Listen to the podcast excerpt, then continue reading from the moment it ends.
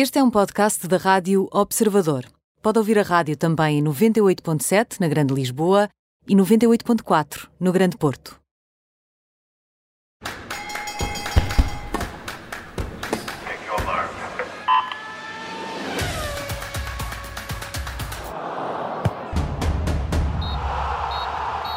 Bem-vindo a este Nem Tudo o que vai à rede é bola, com o Bruno Roseiro, a Mariana Fernandes e comigo, Aníbal Rebelo.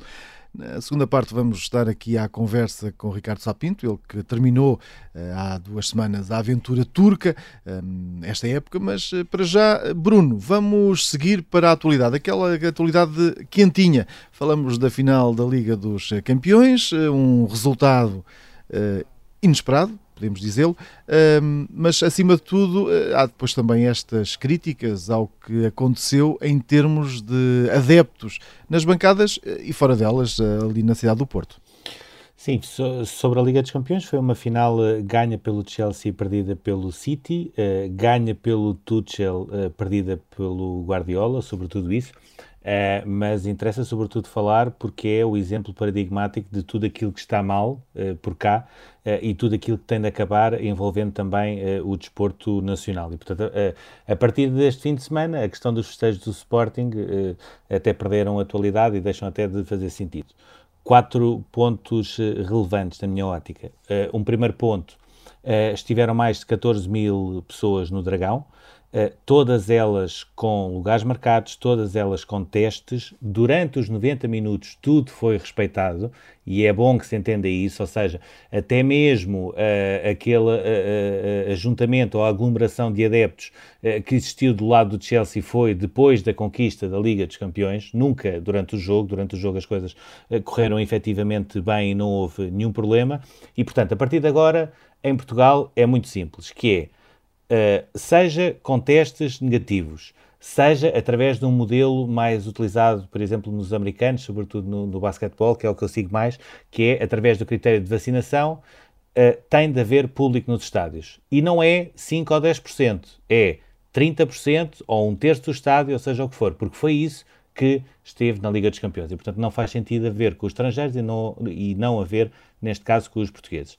Uh, depois, uh, um segundo ponto que uh, eu diria que funcionou, pelo que eu fui falando com alguns pontos, funcionou como gatilho daquela, de todas aquelas críticas de Pinto da Costa e que teve a ver com o, mais um exemplo triste e que não se percebe e que neste caso veio da DGS.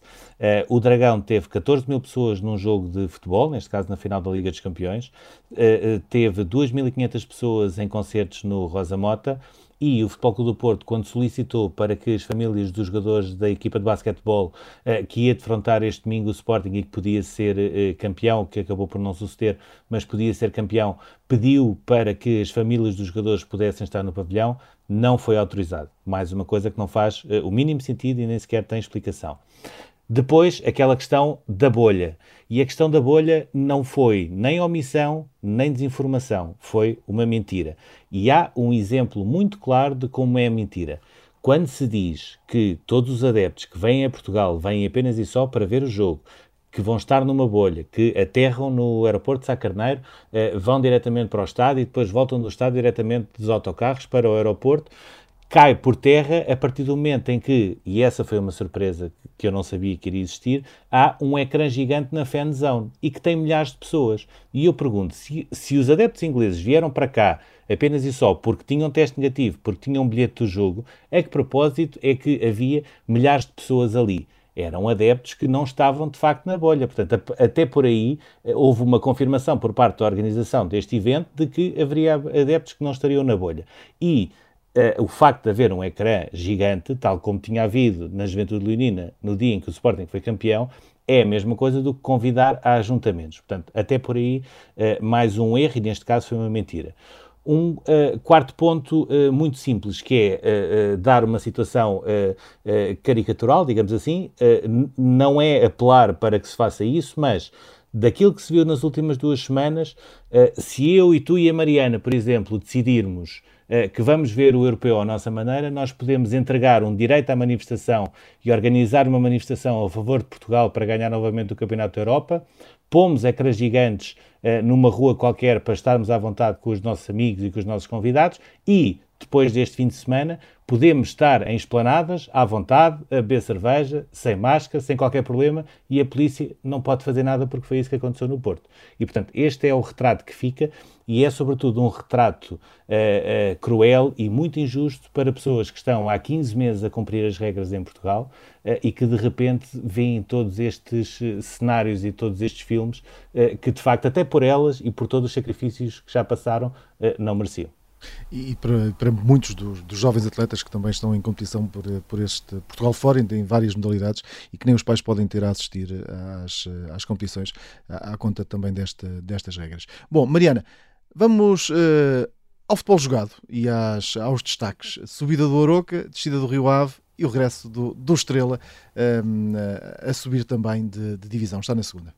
Sim, acabou a época este fim de semana também a nível de divisões profissionais, com essa subida do Aroca, que nos últimos oito anos uh, subiu pela primeira vez, ficou uh, em quinto, uh, foi às competições europeias, desceu até ao Campeonato Nacional de Séniores, hoje o Campeonato de Portugal, e conseguiu agora então duas subidas seguidas até à Primeira Liga, e com essa também descida do Rio Ave, que 13 anos depois volta ao segundo escalão, numa altura em que estava numa fase importante do projeto esportivo e também enquanto, enquanto clube. Portanto, uh, acho que ninguém estava à espera de que isto acontecesse ao Rio Ave, principalmente neste ano e depois de uma temporada passada uh, que foi muito positiva, com Carlos Carvalhal, com um play-off uh, de acesso à Liga Europa que teve uh, 24 penaltis com o Milan, portanto, muito trabalho ao Milan para que fosse o Milan a passar à Liga Europa. Ninguém estava à espera que isto acontecesse e acaba por ser uma das grandes desilusões desta temporada. Ao mesmo tempo, tivemos, como dizias, a subida de outro histórico, o Estrela da Amadora, que foi declarado insolvente em 2010, que foi refundado por um grupo de sócios em 2011, que andou pelos distritais, que subiu ao Campeonato de Portugal depois da fusão com o Sintra Futebol e que volta agora aos escalões profissionais, depois de ter ganho a União de Leiria por 2-0, disputando agora no próximo fim de semana o título com o Trofense, que também voltou à segunda Liga, portanto temos o Estrela da Amadora de regresso ao futebol profissional e de regresso também à segunda Liga. E é bem-vinda. E agora, vamos às cartas com o As, o Joker e a carta fora. Bruno Rosário, começamos com um As, uh, tirado em Itália, Miguel Oliveira, em grande destaque este fim de semana no, no MotoGP. Hoje vamos uh, literalmente acelerar o Miguel Oliveira, apesar de, de, de, da fantástica campanha do João Almeida no Giro. Uh, diria que aquilo que, que, o Miguel Oliveira faz uh, em Mugello é muito mais relevante. em França, há duas semanas, ele já tinha dado alguns sinais de que quer a empatia com a, com a própria equipa da KTM, quer a adaptação à moto, estava cada vez melhor. E se ele não, não abandona depois daquela queda, tinha todas as condições para fazer um top 5, não aconteceu. Uh, agora em Mugello, aquilo que ele conseguiu fazer foi andar sempre nas sessões de treinos livres e na qualificação entre os oito mais rápidos, ter uma saída fantástica, que é onde ele consegue fazer a diferença na corrida, onde salta de sétimo para terceiro na, na primeira curva, uh, aproveitando depois também a, a queda do, do Peco Banhaia. Uh, teve mais uma corrida cerebral sem erros, uh, onde foi muito importante ele perceber exatamente o ponto em que teria de ultrapassar Zarco sem depois ser de novo ultrapassado na reta, porque de facto as, as Ducati eram fortíssimas na, na reta. Consegue aquele segundo lugar depois daquela penalização que depois o Mir também foi penalizado eh, sem se perceber muito bem é o melhor resultado do ano, a confirmação de que temos o Miguel Oliveira de volta. Uh, já não vai lutar pelo título mundial, mas tem todas as condições para, para chegar uh, mais acima e melhorar, melhorar o nono lugar uh, do ano passado. E a única coisa que, que se lamenta de facto foi o desaparecimento do Jason do Pasquier, que teve o, o acidente na qualificação do Moto 3 e acabou por não resistir no domingo de manhã aos ferimentos dessa queda. alguns pilotos estão a dizer que a corrida deveria deveria ter sido cancelada. Eu pessoalmente também acho que sim, porque os pilotos passaram de uma espécie de, de funeral uh, naquele minuto de silêncio e nos cumprimentos a todas as equipas da, da, da, da do, deste piloto luso-suíço uh, para uma corrida. Mentalmente é muito complicado, até porque Mugello é uma, uma das pistas que obriga uh, a maior desgaste físico até dos pilotos, mas à parte disso, e convém sempre recordar que aconteceu uma morte e que é de um piloto que, que merecia elogios de toda a gente uh, pela sua forma de ser, uh, pelo seu sorriso constante, que tem também ligação a Portugal, porque a sua mãe uh, é portuguesa. à parte disso, Miguel Oliveira confirmou em Mugello que o Campeonato 2021 vai agora começar. Do, do Pasquier, que levava sempre com ele a bandeira portuguesa no, no capacete. Mariana, uh, continuamos em Itália. Tivemos uh, o Miguel, mas tivemos também o, o João, o João Almeida, em grande destaque nesta, nesta prova no, no Giro de Itália. Sim, o João, que não chegou ao top 5 do Giro apenas por 53 milésimos, depois do quinto lugar que fez no contrarrelógio final em Milão, mas que sai de Itália com mais uma fantástica prestação, ao nível dos melhores e com uma última semana de sonho em que eh, voltámos a olhar com muita atenção para o giro e em que fechou seis das sete etapas entre os seis primeiros, sendo que acabou duas em segundo, conseguiu contra todas as expectativas e depois de ter estado duas vezes quase a descolar do grupo seguidor que era liderado por Martinez e também pelo Egan Bernal, aguentar na penúltima etapa para ficar em quinto, para ganhar tempo ao Simon Yates, ao Hugh Cart e ao Vlasov, e mostrou que, mesmo não tendo um resultado como aquele quarto lugar em 2020, que é hoje, uh, menos de um ano depois, mais ciclista. Está mais maduro, já se coloca melhor nas subidas, tem outra capacidade de análise nos momentos-chave e está a fazer um caminho que, mesmo uh, entre aquilo que foi um erro claro da Dick Unique de colocar a aposta no Evan Powell, que vinha de uma longa paragem, e ainda não tinha perdas para aguentar provas de três semanas, uh, conseguiu mais um grande uh, resultado, mesmo dentro desta escolha da equipa, e está preparado, que está claramente a preparar-se para ser um dos candidatos à vitória nas próximas edições do Giro. Ora, e agora vamos aos jokers. Bruno Rosário, começamos com o Thomas Tuchel, aquele treinador que até foi despedido do PSG porque os franceses queriam ser campeões da Europa e afinal acabou por ser ele noutra equipa. E com, com curiosidade que nem, nem campeões franceses foram, queriam tanto, tanto e acabaram por ficar uh, sem nada. Uh, o Tuchel, para mim, é, é, o grande vencedor desta final da Liga dos Campeões. Aproveitou também aquilo que para mim foi um erro crasso de, de, da versão mais humana de Pep Guardiola, que mostrou que, apesar de ser um deus do futebol, também erra e nesta final da Liga dos Campeões errou pela maneira como estendeu quase uma passadeira pelo corredor central para o Chelsea uh, aproveitar e fazer moça através de transições. Há também essa lição ao Paris Saint-Germain de que, por mais dinheiro que possam ter, o sucesso não se compra, constrói-se, e é preciso paciência para essa construção, e portanto o Paris Saint-Germain deu um passo atrás ou dois passos atrás e o Tuchel deu dois ou três à frente, uh, e depois há, há, aqui também um mérito que é uh, uh, perceber o contexto em que o Tuchel entra. Ele entra em, no final de janeiro com uma equipa onde o, o, grande investimento e os, os, principais reforços não estavam a render, consegue construir, através de um sistema tático que é muito complicado de absorver em tão pouco tempo, uma, a sua, a sua, o seu novo ADN, a sua nova identidade, consegue fazer da defesa que era o setor mais volátil, a sua grande força, também porque todos os jogadores começam a trabalhar de uma maneira uh, diferente em termos de organização uh, defensiva, consegue também potenciar aquilo que são as qualidades do Mason Mount ou do Kai Havertz, sobretudo esses dois que andavam um pouco mais apagados, e acaba por ser um justo uh, campeão europeu num contexto onde nada apontava que assim fosse. Ora, Mariana, de um campeão para o outro, vais falar agora de Unai Emery, é um, também grande destaque na Liga Europa.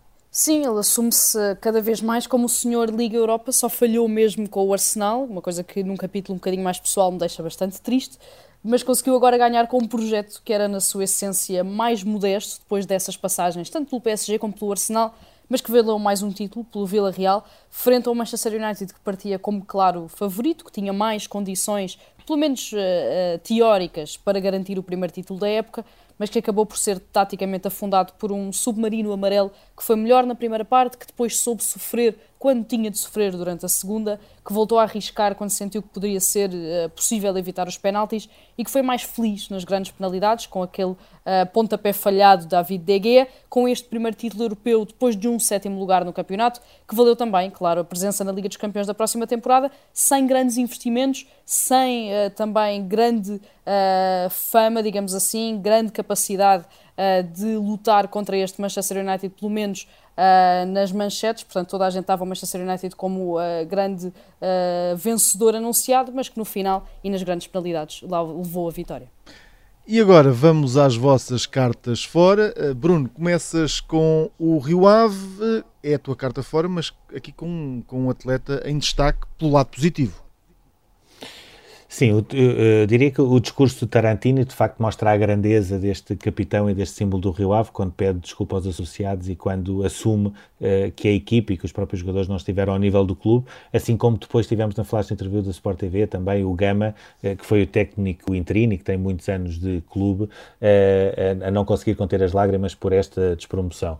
ainda assim existe esta dura realidade, 13 anos depois o Rio Ave vai voltar à segunda Liga, numa altura onde em termos de clube, estava uh, num, num processo de crescimento, ou seja, seja a nível de infraestruturas, e ontem foi possível ver novamente a construção das, das novas bancadas, seja a nível de condições uh, também para a própria formação, e o Rio Ave tem uma das melhores formações do país, que só não tem mais destaque porque muitas vezes os seus maiores talentos acabam por ir mais cedo, com 13, 14 anos, para outros clubes, como o Benfica, o Futebol Clube do Porto ou o Sporting, uh, e terá agora de en, en, enfrentar esta realidade de segunda liga numa altura onde estava a preparar condições para se consolidar como uma equipa candidata crónica uh, ao quinto lugar. Portanto, veremos como é que o Rio Ave consegue sair daqui. Para mim fica sobretudo uma dúvida. Olhando para a época toda do Rio Ave, olhando para o plantel do Rio Ave, olhando inclusivamente para os treinadores que passaram pelo Rio Ave, não consigo perceber como é que o Rio Ave consegue descer de divisão. Fica essa dúvida, Mariana. Vamos agora para a tua carta fora, vai para Naomi Osaka. Sim, a tenista japonesa que anunciou durante a semana que não iria participar nas conferências de imprensa de Roland Garros uh, para manter a saúde mental, explicou que muitas vezes são repetidas perguntas que são feitas uh, várias vezes ao longo do ano, que se fazem também várias questões que mexem com a confiança dos atletas e confirmou uh, isso mesmo que já tinha anunciado depois da vitória sobre a Patrícia Maria Tig. Foi multada em, 500 mil, em 15 mil dólares, aliás, por ter falhado uh, esse compromisso uh, com a comunicação social e que arrisca mesmo ser excluída de Roland Garros se continuar a falhar as conferências, sendo que os outros grandes slams também já anunciaram que as sanções poderão ser transversais a esses outros torneios. Em termos de regulamento, a organização está defendida, porque de facto está prevista essa ligação dos jogadores eh, aos mídia, mas existe esta dúvida: há quanto tempo é que foi feito esse regulamento e quem é que nesta altura houve Naomi Osaka? E agora vamos ao nosso túnel.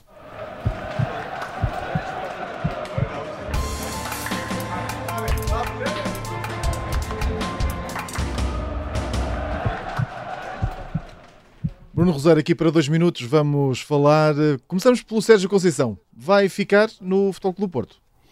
Sim, vai ficar no Clube do Porto. Aquela proposta que tínhamos falado a semana passada do Nápoles de 5 milhões e meio brutos uh, num contrato de dois anos acabou por cair. As negociações foram todas feitas com a Gestifute e não com o Sérgio Conceição, ao contrário do que foi veiculado também, como nós fomos escrevendo no Observador, o Aurélio de Laurentiis nunca chegou a falar diretamente com o Sérgio Conceição, nem qualquer pessoa do, do Nápoles. A questão de não ir à Liga dos Campeões também acabou por propiciar essa queda. Uh, França continua a ser uma hipótese, sobretudo pela parte do Lille, uh, mas tudo aponta para que Sérgio Conceição uh, vá renovar contrato e já existe um acordo nesse sentido.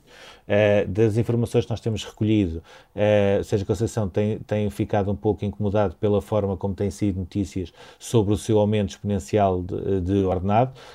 por um lado, porque quando veio para o Flóculo do Porto ele ganhava o dobro no Nantes do que veio ganhar para cá, por outro, porque entretanto já recusou uma proposta onde ganharia uh, eh, 10 milhões líquidos por ano, num contrato de duas épocas, uh, pelo Alçado.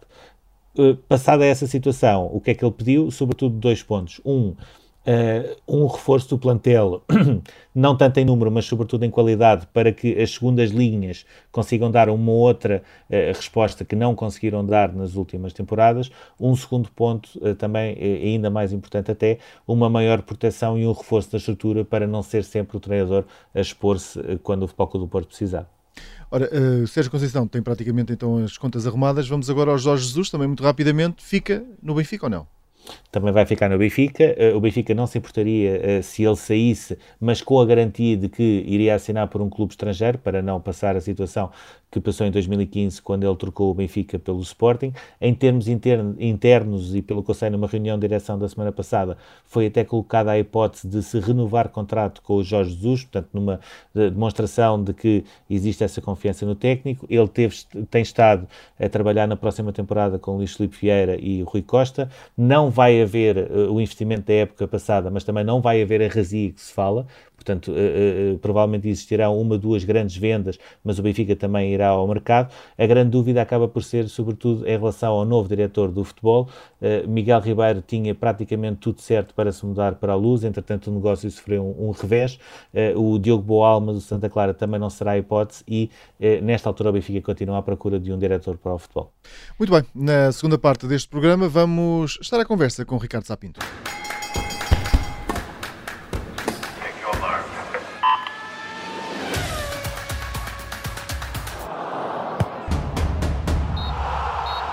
Segunda parte do Nem Tudo o que vai à rede é bola. Junta-se a este programa Ricardo Sapinto.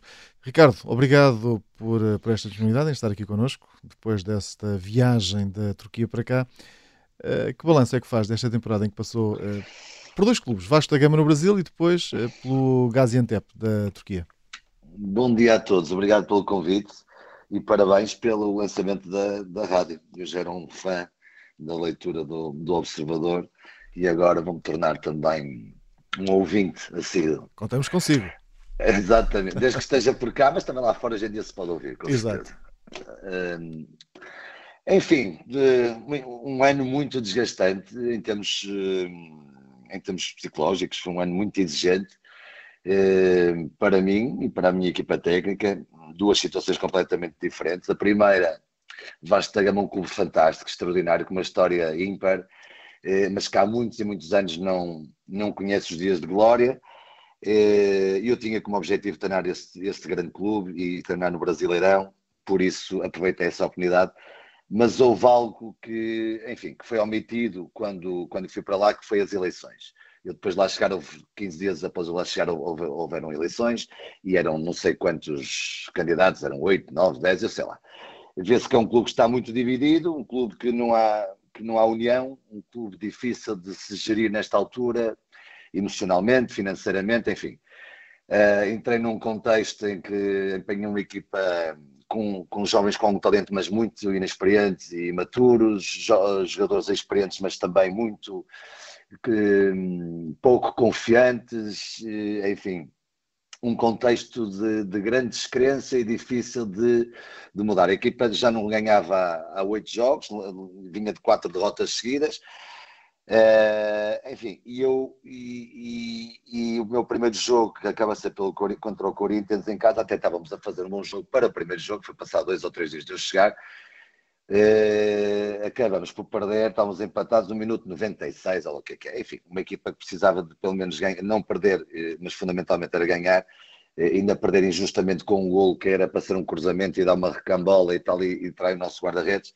Começamos logo o pé, o pé esquerdo ali, mas contra a verdade do jogo, quando tudo previa que nós merecemos ganhar este jogo. Esse, esse primeiro jogo pôs-nos logo numa situação difícil, ou seja, entramos logo na zona de dali de despromoção, começamos a lutar ali pelos lugares, os últimos lugares. Portanto, o meu primeiro jogo atirou-me logo para uma situação muito difícil, eh, de forma injusta. E depois foi tentar eh, recuperar mentalmente os jovens jogadores, tentar recuperar o lado motivacional deles eh, e arranjar estratégias, que era uma equipa que, sofria muito, sofria muitos golos, vinha de muitas derrotas com golos, com, com, com goleadas, enfim estabilizamos a equipa nesse aspecto, em termos daquilo que era a nossa organização defensiva, sendo mais competitivos. Eh, após esses oito jogos, ao nono jogo, eh, ao décimo jogo ganhamos, ou seja, passado ao meu segundo jogo ganhamos logo, eh, depois ganhamos fora, empatamos fora, ganhamos, voltamos a ganhar depois fora também. Enfim, estávamos numa, numa, numa dinâmica ascendente e claramente a recuperar. A equipa tornou-se sólida, não defendia, não, não sofria tantos golos, quase não sofria golos também, mas eh, tínhamos, tínhamos ali um problema também de, de último terço, de qualidade, de, era um plantel desequilibrado em termos ofensivos, então faltavam muitas soluções, tínhamos só o nosso ponta de lança, o Cano, que era realmente um finalizador nato, em duas oportunidades ele conseguia fazer um gol, mas aqueles jogadores mais importantes, como o Tales, como o Benítez, Uh, tivemos ali situações que não ajudaram. O Tales teve, teve lesionado, teve com Covid. Um, ou seja, nesta parte que nós é, tudo se previa que pudéssemos recuperar e por ali estarmos melhor. Deixa-me só agarrar nessa, nessa questão da, da Covid. O Talos, por exemplo, foi um caso eh, onde a T eh, teve uma primeira, eh, um primeiro teste positivo, ficou em isolamento e depois teve um segundo teste positivo. E entretanto, as notícias que vinham do Brasil era que jogo, era praticamente em todos os jogos havia uma série de jogadores que iam estando oh, infectados. Como é que, oh, Bruno, como é que se prepara uma equipa também esse, foi, na incerteza? Foi nesse aspecto quando nessa altura acontecemos, acontecemos isso. Perdemos os jogadores mais importantes, foram 14 jogadores, mais a equipa técnica. Portanto, onde estávamos numa onda positiva, perdemos essa dinâmica de vitória, a equipa ficou, ficou enfim, acusou essa, essas perdas, não tínhamos segundas soluções, éramos capazes de ter ali 13, 14 jogadores eh, que nós, com mais maturidade e que, que tinham uma, outro ritmo de jogo e outra capacidade para ver sobre esta grande pressão os outros, infelizmente, ainda não estavam preparados nem estavam à altura. Eu lembro, por exemplo, que não foi só na classificação que não conseguimos ainda dar o tal salto devido a essa situação, mas também na Sul-Americana aconteceu-nos também que nós perdemos contra a equipa. Enfim, o, o Vasco da Gama já não passava aos oitavos de final há 10 anos, 10, 11 anos. E nós conseguimos chegar aos oitavos de final ganhando ao campeão venezuelano. E depois perdemos com o vencedor atual, eh, que é o Defesa e Justiça, perdemos nos oitavos de final de forma injusta foram, os, foram eles que ganharam depois a Sul-Americana. É, porque nós fui forçado a pôr um jogador, um miúdo de 19 anos, que não estava minimamente preparado, uma joia do miúdo e que tem algum talento, mas não estava minimamente preparado. Nós empatamos lá e em casa estávamos empatados, mas tivemos dois penaltis a nosso favor que não havia VAR e que não nos, não nos marcaram, tivemos várias oportunidades de gols que não concretizamos, que era algo que nos penalizava a equipa, era a nossa parte concretizadora, mas enfim, quando estava 0-0, nós tínhamos, estávamos por cima do jogo, as coisas não têm acontecido. Sofremos um golo, de um grande, enfim, de, de, de uma situação que, que, a este nível não se pode sofrer, de um jovem guarda-redes que, pronto, enfim, numa situação normal nunca, nunca poderia existir, uma bola que ele à espera debaixo do posto, que a bola vem a ter com ele às mãos, a bola bate no posto, vai para o jogador adversário, assim, um filme, um, um gol surrealista. E depois nos fora da, da, da, da Sul-Americana. Enfim, num contexto muito difícil, tivemos lá muitos, muitos meses eh, quase três meses onde nós não recebemos um ordenado sequer, onde a equipa não recebia um ordenado, onde era prometido mais, tudo e mais alguma coisa não era cumprido, onde não chegou a haver dinheiro para o pequeno almoço sequer. Uh, havia jogadores que teriam que ser renovados o contrato em dezembro, que era o caso do Benítez, que era o nosso jogador de referência do, da frente e não pôde, e a direção nunca assumiu esse, esse, esse compromisso, ele também nunca esteve em condições para dar tudo o que tem. Uh, foram, foram, foram variadíssimos os casos muito difíceis de gerir.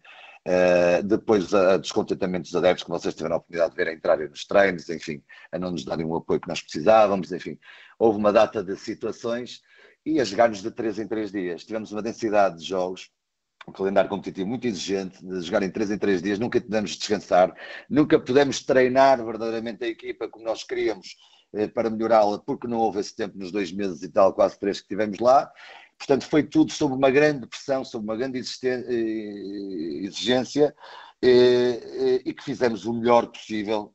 Fizemos um trabalho que foi, no meu ponto de vista, devido à, à, à situação, muito bom. Eu reparo, o, o, antes de virmos embora, quanto ao Atlético Paranense, outro jogo que eu não estava no banco, eu lembro que dos dois jogos antes nós empatamos contra o Fluminense, que era sexto lugar, empatamos, ganhamos em casa ao Santos, ou seja, seis dias antes de sairmos, ganhamos ao Santos em casa que foi a equipa que jogou contra o Abel a final da Libertadores. Portanto, a equipa, eh, e saímos com a equipa, não, deixamos, não saímos com a equipa na linha de, de, na, na, zona de, de despromoção. Nós saímos com a equipa a três pontos da Sul-Americana. Portanto, a equipa estava viva, estava bem. Uh, agora, não estava estável, faltava-lhe alguma regularidade devido a estas todas as coisas todas que eu, que eu já enumerei, não é? Agora foram conseguidas coisas importantes e eu tenho a certeza absoluta que, a continuidade do nosso trabalho iria eh, manter o Vasco na, no, no, Brasileirão e iríamos terminar numa situação confortável. Até porque o calendário competitivo para nós também foi. Ricardo, não foi, não foi depois, justo. Eh, dando um passo em frente. Só terminar, só terminar para... isto. A seguir íamos só íamos, íamos apanhar os quatro jogos a seguir contra as equipas que estavam em último lugar. Portanto, íamos ter uma oportunidade de, além de parar os jogos de 3 em 3 dias, íamos jogar de semana em semana e íamos jogar contra as equipas mais acessíveis para podermos subir na classificação também. Diga, diga, desculpe. Depois aqui um passo em frente então para a Turquia, aceitou depois o projeto eh, do Gaziantep. Como é que é esta realidade da Turquia? O que é que correu bem e o que é que correu mal uh, nesta passagem pelo clube turco?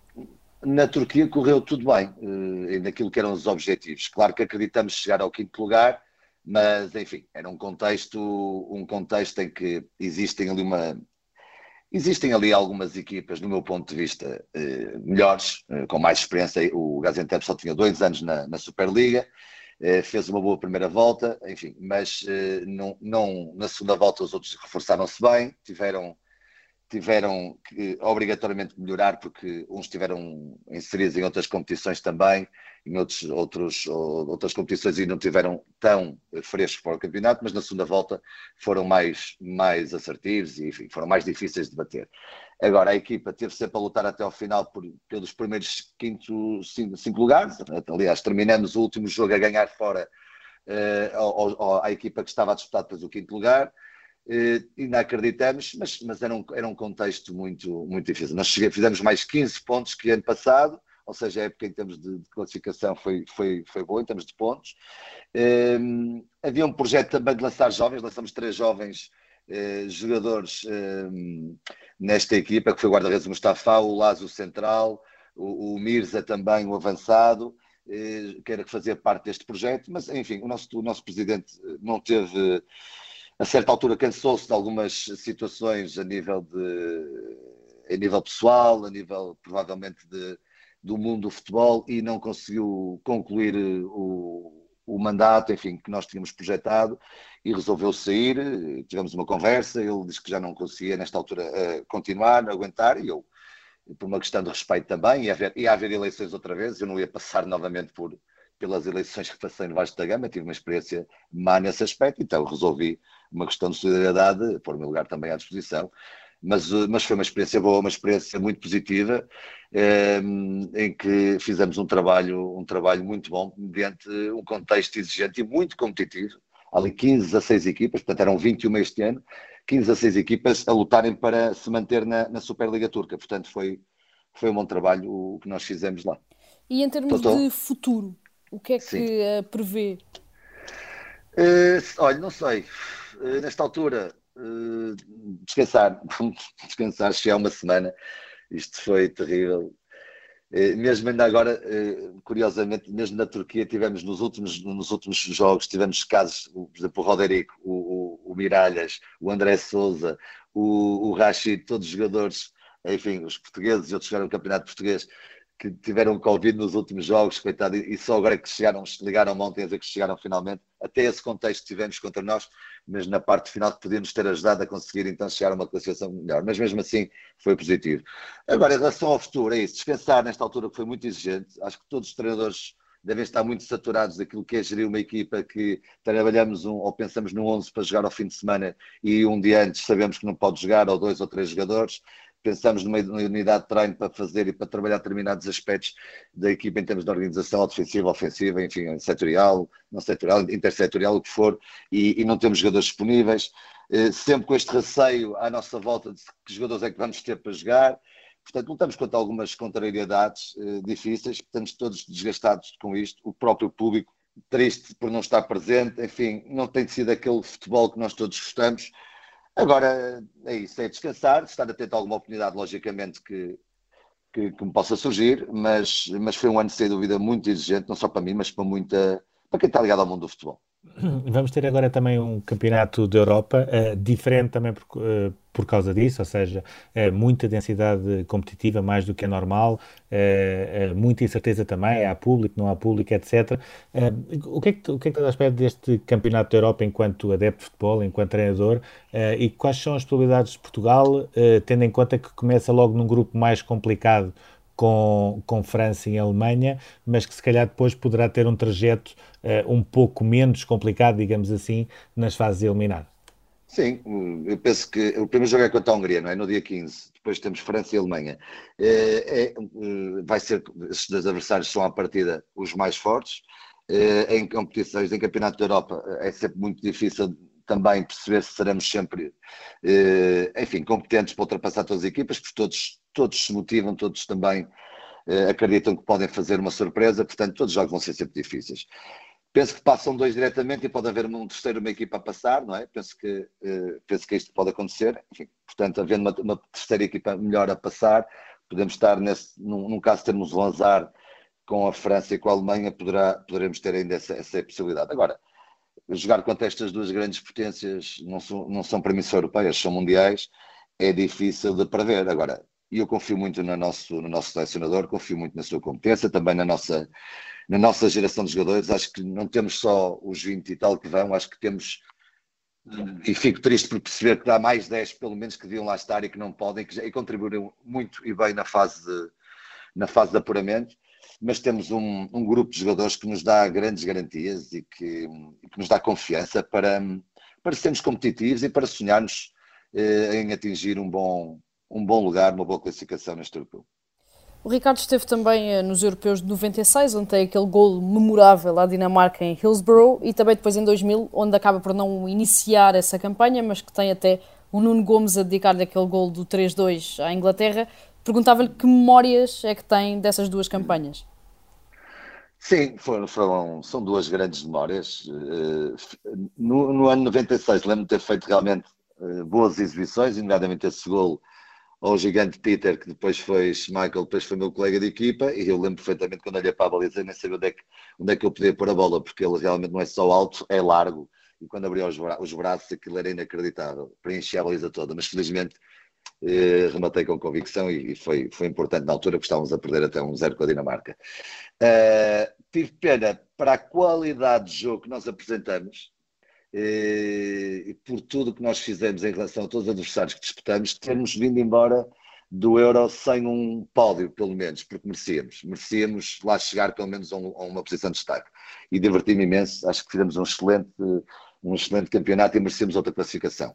No Euro também, uh, enfim, o 2000 uh, eh, não participei no início porque tive uma, uma lesão do ligamento lateral anterior, até, enfim, sacrifiquei muito para continuar, ainda fiz alguns jogos, ainda pude ajudar a equipa aqui e acolá, uh, mas nunca tive a 100% infelizmente, mas houve outros colegas, nomeadamente como o Nuno, que tiveram muito, muito bem, que fez um grande europeu, e, e a equipa fez um excelente europeu, um excelente, foi, foi na forma como terminamos, e eu por acaso estou nesse lado, não estou no jogo e estou a vê-lo de trás no, no arte assistente e, eu, e ele não consegue perceber que o Abel dá, toca com a bola na mão de uma forma deliberada. Portanto, para mim aquela decisão é uma decisão mais por, não sei, por pensar que pode ter acontecido e de pressão dos, dos jogadores do que propriamente ter visto. E tenho pena que tenhamos indo embora assim, apesar disso tivemos um honroso um honroso terceiro lugar, que muito dignificou Portugal e que e começa aí na nossa geração, começa aí na nossa geração, não posso ser injusto na geração de 84 também que conseguiu essa honrosa classificação, mas de forma contínua começa aí na nossa geração os bons resultados e, e, enfim, depois tive ali uma data de lesões consecutivas e que não me permitiu dar continuidade, só fui até ao, ao Mundial da Coreia e, mas enfim, mas depois tivemos resultados eh, bons, como nós sabemos, e ganhamos inclusive o europeu, e, portanto, acho que temos agora uma geração também muito boa que podemos sonhar com, em obter resultados muito bons. Há ainda, há ainda muita gente que olha, olha para esse Campeonato da Europa 2000. Eu lembro que nós nos chegámos a cruzar na altura, antes do jogo com a Turquia, nos, nos quartos, eh, onde havia de facto essa confiança que Portugal ia finalmente ganhar, ganhar uma prova, uma grande prova. Acabou por acontecer, se calhar, em 2016, quando menos se esperava, e se calhar eh, sem jogar tão bem como se jogava em 96, ou em 2000, ou em 2004. Eh, eh, quando tu olhas para trás, ainda continuas a achar que era, se calhar, era nesse ano 2000, eh, contra ganhando ganhando aquela meia final com a França, que ia ser logo ali o primeiro sucesso, o primeiro grande sucesso de Portugal? Continuo.